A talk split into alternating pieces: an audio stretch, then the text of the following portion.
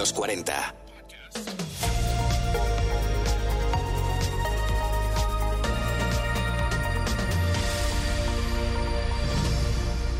Hola Classic, soy un ser humano nacido en el siglo XX en el hemisferio sur del planeta Tierra. Mi nombre es Bruno Sokolovich. Te escribo y leo esta carta desde el hemisferio norte en el año 21 del siglo XXI, para que viaje en el tiempo y el espacio hacia ti. Me propongo compartir contigo las reflexiones y preguntas de mi tiempo acerca de nuestro futuro, tu presente. Aquí y ahora, con las personas más brillantes de nuestro tiempo, imaginaremos cómo será el mundo en 2040. Al margen de imaginar si las ciudades serán más verdes o si los coches volarán, hoy queremos preguntarnos cómo llegar con salud mental y cordura al futuro, a 2040. Para ello, contamos con un psicólogo, coach certificado y especialista en inteligencia emocional, resiliencia personal y gestión de conflictos.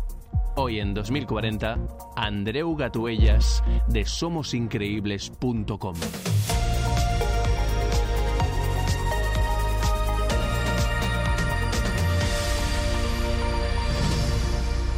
Muy buenas, ¿qué tal? Estamos en el futuro. Exacto. ¿Y cómo te lo imaginas? El futuro, pues mira, yo, yo es que siempre he sido muy, muy fan de la ciencia ficción y siempre digo, mm, medio en broma, que lo malo de no ser un vampiro es que no podré vivir todo el tiempo que quiero vivir para ver todo lo que quiero ver y para leer todo lo que quiero leer y además para también saber lo que ocurrirá en el futuro, ¿no? Pero espero que al 2040, amigo Bruno, sí que lleguemos tú y yo. Y espero que lleguemos bien, física y psíquicamente. Sí, sí, y aparte son dos cosas que van de la mano, ¿eh? Cuerpo y mente son un sistema, son un solo sistema, son dos ruedas de la misma bicicleta.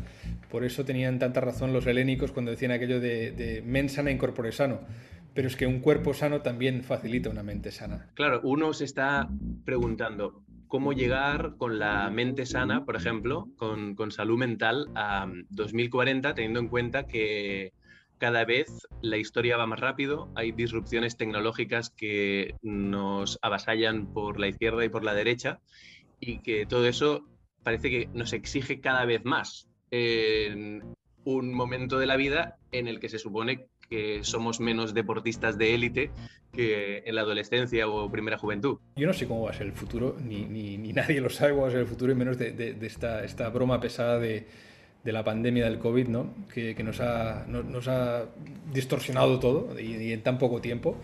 Uh, yo no sé cómo va a ser el futuro, y ni creo, creo que nadie se atreve a decir cómo va a ser el futuro, pero lo que sí me atrevo a decir como, como psicólogo, humildemente, es que, es que el, una capacidad o una competencia personal uh, que será imprescindible para el futuro que nos espera y para el presente que estamos viviendo es la capacidad de, dicho técnicamente sería de la resiliencia psicoemocional, pero, pero dicho en llano, de, no, de mantener nuestra cordura, de no volvernos locos. La resiliencia en sí es la capacidad para, ante situaciones adversas, no romperse, no romperse ante la adversidad, incluso crecer en la adversidad. Es una palabra que viene de la ingeniería de materiales y, designa eso, los materiales que son capaces de cuando le aplicas presión, fricción y temperatura, no se rompen y conservan sus, características propias del material. Entonces, digamos, si cogemos el ámbito de la resiliencia psicológica, ¿no? la resiliencia psicológica o la resiliencia psicoemocional, considero que sí, considero que, que, es, un, es, un, es un reto de presente de presente y de futuro y que parte de la resiliencia psicoemocional es, conservar la, salud mental. La salud mental es un, es, un, es un, bien en alza. El concepto de salud mental se ha ampliado mucho, ya no, es, ya no es solo salud mental respecto a las personas que sufren patologías mentales específicas, sino sencillamente el, el equilibrio, el equilibrio emocional, el equilibrio, el equilibrio psicoemocional digamos que la, salud mental se, se, amplía también, ya no solo a nivel patológico, sino a nivel de equilibrio y bienestar psicoemocional. Creo que, que eso, que es una realidad que ya vivimos, esa, esa ampliación del concepto de salud mental. Tú siempre en las formaciones, terapias o incluso en los canales de redes sociales o en somosincreíbles.com compartes consejos o tips, en este caso para la resiliencia y la cordura y nuestra salud mental para que sea sostenible en el tiempo y lleguemos bien al futuro. ¿Nos darías algunas claves? Puedo ofrecer dos claves como digo, hay, muchos resortes y muchas teclas que tocar a, la hora de, cultivar la, resiliencia personal, la resiliencia, psicológica, pero os voy a dar dos, os voy a dar dos así como muy, muy específicos y muy claros. La primera es, eh, algo muy simple, muy simple. Yo a veces digo que doy consejos aburridos porque son consejos de la abuela, pero son consejos que funcionan. El primer consejo es suda tres veces a la semana. Suda tres veces a la semana. Por una razón muy sencilla. Digamos que cuando el, cortisol, el, cortisol es la neurohormona, es la sustancia química que va asociada a periodos de estrés prolongado, cuando estás agobiado, estresado, angustiado, con una ansiedad flotante durante, durante tiempo, sencillamente durante el día, durante la semana, y tienes un nivel de ansiedad o de angustia más elevado de lo normal, a nivel plasmático, a nivel de sangre, a nivel del torrente sanguíneo, está, tienes el cortisol más elevado. El cortisol tiene cosas buenas y cosas malas. El cortisol, el cortisol es un neuromodulador, una neurohormona que lo que hace fundamentalmente es prepararte o para salir corriendo o para defenderte, con lo cual lo que hace es subir la presión arterial, sube la frecuencia cardíaca, sube la frecuencia respiratoria, eh, incluso sube la, tensión muscular, o sea, es algo que lo que te preparas para, para la acción y muchas veces no, no, estamos en acción, estamos delante de una, de una, maldita pantalla, ¿no?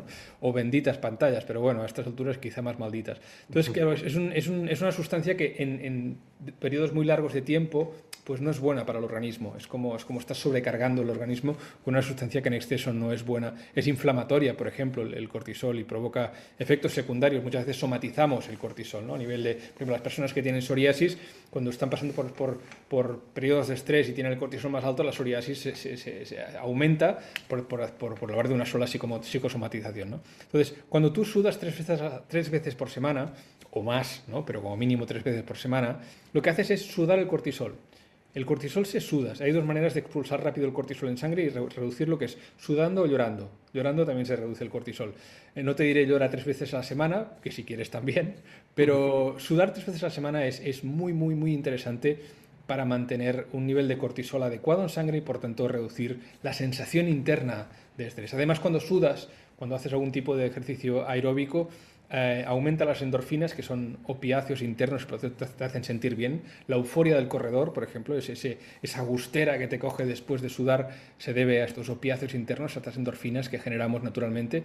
Y también una cosa, una cosa interesante y curiosa, que es que cuando haces, cuando haces eh, deporte de forma continuada, ah, tienes más a tu disposición una proteína, esto es curioso, no lo sabe mucha gente, un, enzima, una, una cadena proteica, que es la BDNF, que resulta que esta cadena proteica facilita la neurogénesis, la regeneración neural y te permite, por tanto, aumentar tus niveles de creatividad y de tu capacidad de, eh, tu memoria y tu capacidad cognitiva, porque ayuda a la regeneración neural en el sistema nervioso central, en el cerebro, sencillamente haciendo, haciendo deporte. Por ejemplo, tienes tres, tres cosas buenas. Tienes, reduces el cortisol, que es la neurohormona del estrés, a, su vez aumentas las endorfinas, su pieza interno y esa sensación de satisfacción y a la vez estás facilitando, facilitando tu capacidad cognitiva a través de, esta, de la síntesis de esta, esta proteína. En 2040, Andreu Gatuellas, psicólogo, coach certificado y especialista en inteligencia emocional, resiliencia personal y gestión de conflictos, nos está dando dos claves para llegar con cordura y salud mental a 2040. La primera ya la sabemos, suda tres veces, como mínimo, por semana o llora. ¿Cuál es la segunda clave? Mantener el orden en tu vida pero no un orden solamente físico, que también, ¿eh? o sea, tener, mantener tu espacio ordenado, ¿no? aquello que, dicen, ¿no? hazte la cama cada día. No, no solo mantener un, orden físico en tu espacio, en tu escritorio, en tu casa, sino fundamental también mantener un orden en tu vida a nivel de cómo te ordenas y te organizas el día. Creo que es fundamental, fundamental para las personas, para la salud psicológica, levantarse a la misma hora, irse a dormir a la misma hora, eh, tener, la, digamos, organizarte el día y, tener cosas para hacer, marcarte pequeñas metas, de alguna manera mantener una vida ordenada, una vida ordenada a, lo largo de la semana ayuda muchísimo, muchísimo a la, a la, salud psicológica. Yo creo que es una necesidad básica del ser humano sentir que tiene un mínimo de control sobre el caos. Cuando no, sientes que no tienes control sobre el, sobre el caos, eh, esto es un factor de neurosis, es, neurotizante, es, dicho de otra forma, es angustiante, crea ansiedad cuando sientes que no tienes control sobre el caos.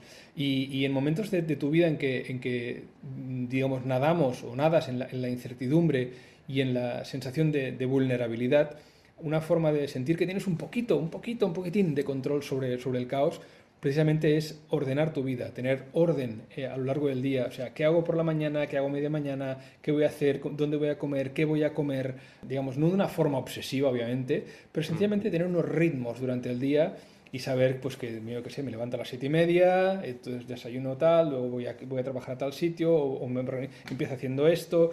Eh, yo incluso a veces mm, les hago hacer un ejercicio a mis clientes, hago algún taller en una empresa y les hago hacer un ejercicio para ordenarse la semana y cuando acaban el ejercicio les digo, les digo que nada, es un ejercicio de 10 minutos y les digo, ¿qué ha pasado? ¿Qué ha cambiado? Y, casi todos dicen más o menos lo mismo. dices, ahora me siento aliviado porque siento que ahora tengo control sobre lo que tengo, todo lo que tengo que hacer, ¿no? Y, para mí la sensación, la sensación de control y ese orden, ese ordenarse la vida y ordenarse las cosas es un factor fundamental para la salud psicológica y para la resiliencia personal. Orden, rutina, disciplina, ¿no? Están, están relacionadas sin, sin llegar a un extremo, supongo, y son positivas. Que no sea, que no sea algo obsesivo, pero sencillamente es eh, eh, no vivir en el caos. Pero una persona que en un momento dado lo está pasando mal a nivel psicológico, una de las peores cosas que le puede pasar es, no tener ciertas obligaciones durante el día, no ponerse pequeñas metas o pequeños puntos de, digamos, de, de anclaje, pero puntos de referencia durante el día. Incluso una persona mayor, ¿no? O sea, levantarse una hora, ahora voy al mercado, ahora voy a no sé dónde, ahora voy a no sé dónde, después hago el café con no sé quién, ¿no? Y tener como esa, ese, un poquito de orden en el día, es fundamental, fundamental.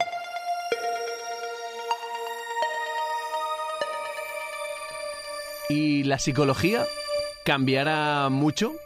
¿La terapia se normalizará? ¿Se hará mainstream? Creo que en el futuro las formas de intervención a nivel psicológico habrán evolucionado muchísimo. De hecho, hay ya nuevas técnicas que están en ciernes o que son, son, están muy en fase experimental, como por ejemplo la optogenética, una metodología para poder intervenir en ciertas partes muy concretas del cerebro que se ven afectadas por patologías muy concretas mentales y poder intervenir con unas frecuencias de luz, onda lumínica, ¿de acuerdo? Y con unas frecuencias determinadas que son capaces de atravesar el cráneo. Tú puedes atravesar el, cráneo de la persona con luz en una frecuencia determinada, una frecuencia determinada, y ahora está experimentando con, con ratones y están viendo que efectivamente con ciertas frecuencias de onda de luz puedes modificar, puedes, puedes eh, em, intervenir, estimular o inhibir ciertas partes concretas del cerebro lo cual también, así explicado, suena un poquito, da un poquito de miedo, ¿no? Porque podrían, digamos, eh, manipular tu cerebro con haces de luz, pero bueno, tienes que estarte muy quieto también, te lo digo, tampoco es tan fácil, pero se está empezando a experimentar con esto y yo creo que en el futuro habrá ciertos tratamientos, como por ejemplo este, a través de la autogenética, que serán capaces de estimular o inhibir la acción de ciertos centros cerebrales concretos asociados a la depresión, asociados a la ansiedad o asociados a, trastornos obsesivos compulsivos y, que realmente nos ahorraremos muchas, muchas pastillas, pero esto todavía está por pasar. Bueno, no sé, hoy estamos en el 2040, igual ya está pasando. Actualmente, eh, y por experiencia, la mejor manera de intervenir el cerebro, eh, el mejor bisturí para, para, modificar el cerebro de una persona, eh, es y sigue siendo la, palabra. En una sesión de psicología o sencillamente en, en el día a día, en nuestra vida, nuestra experiencia, lo que vemos, lo que oímos, lo que pensamos, lo que aprendemos, nuestros hábitos, esculpen nuestro cerebro, o sea, modifican nuestro cerebro físicamente, lo, modifican, digamos, las conexiones y refuerzan ciertos patrones neurales, etc. Entonces, cuando, cuando con una persona, eh, los psicólogos trabajamos con personas, a veces las personas se dan cuenta de cosas o llegan a conclusiones, como digo yo, hacen pequeños walas, dicen, anda, no había dado cuenta de esto, ¿no? A veces lo incluso ves en la cara del cliente, ¿no? Cuando le haces según qué pregunta que te dice, ostras, esta pregunta es muy buena. No sucede siempre, ¿no? Pero en algunas sesiones eh, sucede que el cliente, ¡pam!, da en ese punto, y en ese punto eres consciente de que el cliente está, digamos, está modificando ciertos patrones de activación neural que son correspondientes a según qué significados, qué creencias, qué formas de verse así o de ver a los demás o de ver el mundo.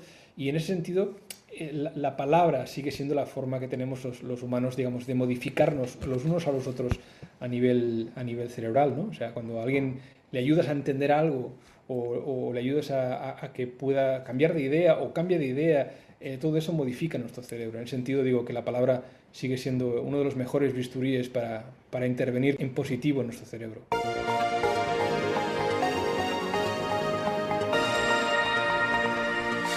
Si la palabra es la mejor herramienta para intervenir positivamente un cerebro, tendremos que tener cuidado con el ruido que nos rodea en las redes sociales, en los medios de comunicación, lo que nos dicen, lo que nos decimos. El ruido muchas veces procede de nosotros mismos.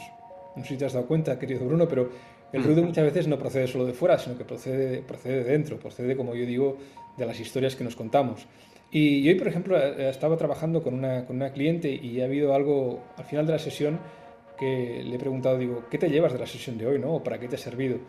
Y me dice, dice, hoy me llevo que a veces para tener un buen día hay que querer tener un buen día. Y es como que se ha dado cuenta de esto, de que a veces para tener un buen día hay que intencionadamente querer tener un buen día porque a veces nuestra mente no, no juega a favor y a veces nuestra mente eh, pone en marcha ciertos ruidos, como decías tú muy bien, o ciertos discursos internos o cierta dialéctica interna que, que no ayuda precisamente a tener un buen día. Es decir, ciertos digamos, discursos internos asociados a, machacarse uno mismo ¿no? y, a, infravalorarse o, a, o, a, sobrevalorar o a, inflamar los, los posibles eh, peligros del futuro o los, los, posibles apocalipsis, como digo yo, ¿no? los apocalipsis del futuro que construimos, que construimos en nuestra mente. Por eso a veces creo que es necesario, es necesario, digamos, ser consciente de que hay parte de ese ruido mental que depende de nosotros y que a veces intencionadamente tenemos que enseñarnos nosotros y enseñar a nuestro cerebro a apagar ese ruido mental, aunque sea solo un rato, prestar atención a lo que tenemos delante y querer tener un, querer tener un buen día. Y creo que esto mm, en 20 años no va a cambiar, o en 19 años no va a cambiar. Las personas seguirán teniendo que ser, aprender a ser dueñas de su cerebro, y aprender a mandar un poco más en su cerebro y aprender a, a callar según qué ruidos mentales o qué discursos mentales y decir, voy a bajar el volumen de esto y voy a querer tener un buen día. Y esto es como lo que decía, ¿no? Al, inicio decía que uno a veces tiene que tomar parte activa en su bienestar y el bienestar psicoemocional, la resiliencia personal es algo que, que, se puede entrenar y que necesita a veces una atención activa. Pues una manera de empezar a entrenar esta resiliencia psicoemocional sería eso, ¿no? Saber que a veces hay, que hay ciertos ruidos mentales que, que hay que bajar de volumen, darle menos cuota de pantalla, como decía el otro día una clienta mía, decía, si he aprendido a darle menos cuota de pantalla a ciertos pensamientos. Digo, maravilloso, casi me levanto y le aplaudo, ¿no? Y, ser capaces de, reducir ese ruido y decir, hoy voy intencionadamente, intencionadamente a tener un buen día. Andreu Gatuellas, psicólogo, coach certificado y especialista en inteligencia emocional, resiliencia personal y gestión de conflictos. La semana que viene nos contará cómo sobrevivir en un mundo cada vez más acelerado y despistado, cómo hacerle frente a la adicción digital y nos dará una tercera clave para llegar con salud mental al 2040. Hasta aquí el capítulo 1 de 2040, un viaje al futuro, una cápsula del tiempo, contenidos, ideas, gente y proyectos disruptivos que en 2040 serán classic. 2040, la vida del mañana, hoy.